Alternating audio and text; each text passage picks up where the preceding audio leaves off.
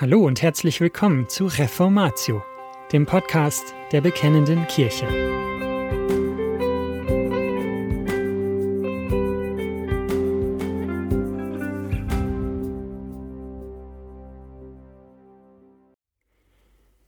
Weihnachten im Schatten des Todes. Dieser Beitrag von Matt McCullough ist in der BK Ausgabe 75 im Jahr 2018 erschienen. Vielleicht kennen Sie das. Sie hören während der Feiertage überall Weihnachtslieder, und das wird mehr und mehr zu einem mentalen und emotionalen Schleudertrauma für Sie. Mit wenig Vorwarnung und ohne Erklärung springen die Lieder von Rocking Around the Christmas Tree zu Stille Nacht, Heilige Nacht, von O Tannenbaum zu Freue dich Welt. Von Morgen Kinder wird's was geben zu Es ist ein Ros entsprungen. In unserer Kultur wurde Weihnachten zu einem Mischmasch, der aus einem christlichen Inhalt besteht, vermengt mit allerlei angehäuften Traditionen. Das kann man in Ordnung finden oder auch nicht.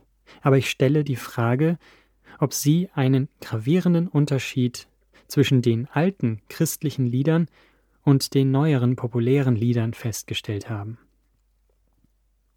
Die alten Lieder beziehen sich oft auf den Tod, die neuen tun es kaum. Tod in Weihnachtsliedern. Beachten Sie nur einige Beispiele. Zitat aus dem Lied Fröhlich soll mein Herze springen. Fasst ihn wohl, er wird euch führen an den Ort dahin fort, euch kein Kreuz wird rühren.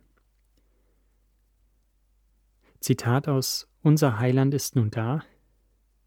Licht und Leben teilst du aus, bringst uns heim ins Vaterhaus. Zitat aus dem Lied Wie soll ich dich empfangen? Ach komm, ach komm, o Sonne, und hol uns allzumal zum ew'gen Licht und Wonne in deinen Freudensaal. Zitat aus Es ist ein Ros entsprungen, wann wir fahren dahin, aus diesem Jammertal? Du wolltest uns begleiten bis an der Engel Saal. Diese Dichter wiesen auf den Tod hin, und dies angesichts des Weihnachtsfestes. Die Erwähnung des Todes war ein wichtiger Teil ihrer Feierlichkeiten. Heutzutage vermeiden wir es, über den Tod nachzudenken. Gerade zu Weihnachten will man daran nicht erinnert werden. Denn Möglicherweise könnten unsere Feiern die Herausforderung des Todes gar nicht überstehen. Ungewohnter Tod. Diese Unterschiede zwischen den Liedern von damals und den Liedern von heute spiegeln den gewaltigen Bruch in unserer Kultur wider. Die alten Lieder wurden geschrieben, ohne den Tod auszublenden. Damals nahm man sich noch nicht heraus, das Thema des Todes zu unterschlagen. In Amerika starben Ende des 18. Jahrhunderts vier von fünf Menschen vor dem 70. Lebensjahr. Die damalige durchschnittliche Lebenserwartung lag bei Ende 30 Jahren. Heute beträgt die durchschnittliche Lebenserwartung fast 80 Jahre. Seinerzeit starben die meisten Menschen dort, wo sie lebten, in ihren Häusern, umgeben von ihren Familien, Freunden und Nachbarn. 1980 waren lediglich noch 17 Prozent der Todesfälle zu Hause, obwohl diese Zahl dank der Hospizbetreuung wieder etwas zugenommen hat. Die Erfahrung des Todes hat sich von einem vertrauten Ereignis an einem vertrauten Ort zu einem störenden Ereignis entwickelt, das in einer sterilen, professionalisierten Institution erfolgt, die die meisten Menschen nur selten besuchen. Aber es ist nicht nur so, dass die Erfahrung des Todes weniger vertraut ist. Auch das Thema Tod ist zu einem Tabu geworden und wird aus höflichen Konversationen konsequent verbannt. Der Historiker Philippe Ariès nennt diese Verschiebung eine brutale Revolution. Zitat Der Tod, der in der Vergangenheit allgegenwärtig war, den man so gut kannte soll vergessen gemacht werden, soll verschwinden. Er ist beschämend geworden und wurde verboten. Zitat Ende. Warum unterdrücken wir jegliches Sprechen über den Tod? Aries argumentiert, dieses Tabu kommt daher, weil wir denken, wir hätten eine Art moralische Verpflichtung, fröhlich zu sein. Wir tun so, als hätten wir eine, Zitat, soziale Verpflichtung zur kollektiven Fröhlichkeit beizutragen, indem wir jede Ursache für Traurigkeit oder Langeweile vermeiden, also indem wir immer glücklich zu sein scheinen, selbst wenn wir tief in der Verzweiflung sind. Zitat Ende. Wenn Fröhlichkeit eine moralische Pflicht ist, dann ist Kummer ein moralisches Versagen.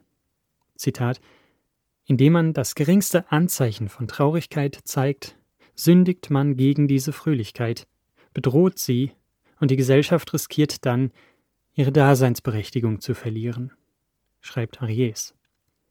Wenn Aries in Bezug auf diese Verpflichtung zum Glücklichsein Recht hat, macht es Sinn, warum wir seltener als früher an Weihnachten über den Tod sprechen. Es scheint geschmacklos oder unsozial zu sein, über den Tod zu sprechen, geschweige denn echte Trauer über die Auswirkungen des Todes zu haben.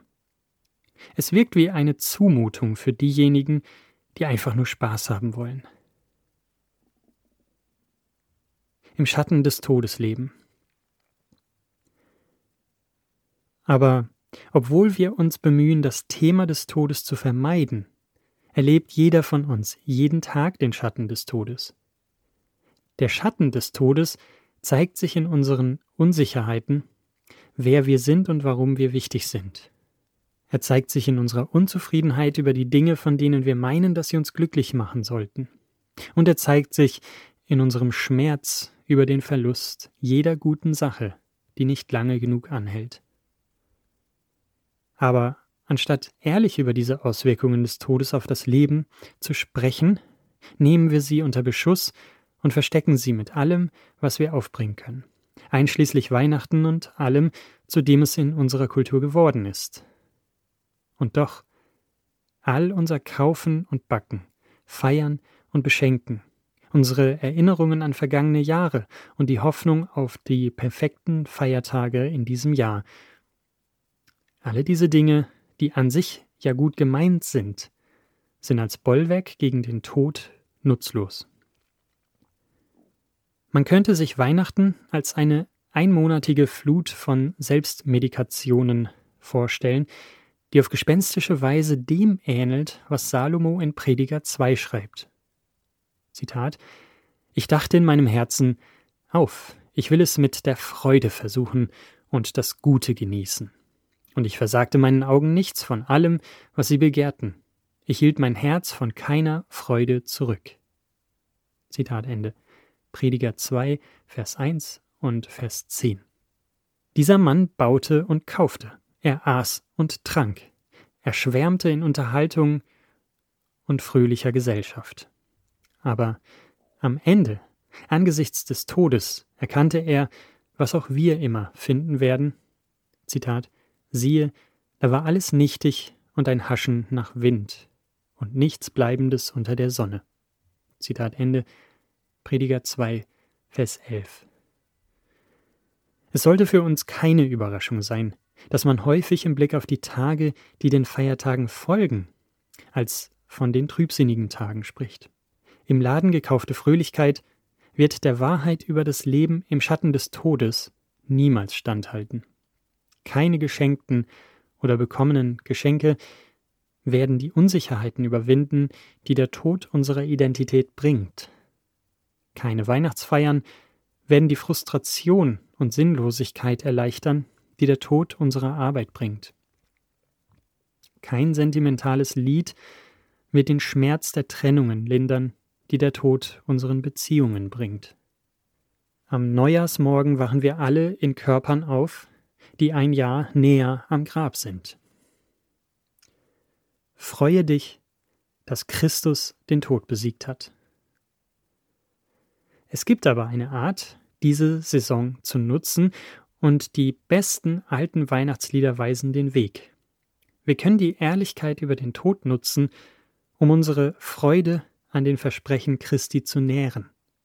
Wir können diese Verheißungen aus den diffusen Wolken einer anderen Welt in die alltäglichen Probleme unserer Welt bringen, also dort, wo sie hingehören. Als die alten Lieder den Tod mit Weihnachten verknüpften, hatten sie gutes Quellenmaterial. Jesaja 9 gibt uns eine der deutlichsten Vorhersagen auf das Kommen Christi. Zitat: Das Volk, das in der Finsternis wandelt, hat ein großes Licht gesehen. Über den Bewohnern des Landes der Todesschatten ist ein Licht aufgeleuchtet. Zitat Ende, Jesaja 9, Vers 1.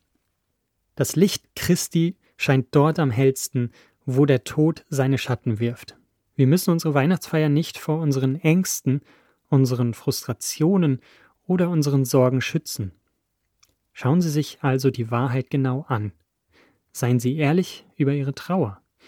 Und dann freuen Sie sich. Immanuel, Gott mit uns, ist zu uns gekommen. Er wird wiederkommen. Und das war's schon wieder mit dieser Folge von Reformatio. Wenn Sie selbst eine Frage an uns haben, laden wir Sie herzlich dazu ein, uns diese zu schicken. Besuchen Sie uns unter www.bekennende-kirche.de/fragen und nutzen Sie das dortige Formular. Wir werden Ihnen darauf antworten und, so Gott will, Ihre Fragen klären. Außerdem können Sie auf der Seite der Bekennenden Kirche wie gewohnt die Beiträge aus der BK lesen, die Zeitschrift abonnieren und unsere Arbeit mit einer Spende unterstützen. Alle Links finden Sie auch in der Beschreibung dieser Folge des Podcasts. Wir bedanken uns fürs Zuhören, wünschen Ihnen Gottes Segen und sagen Tschüss. Bis zum nächsten Mal.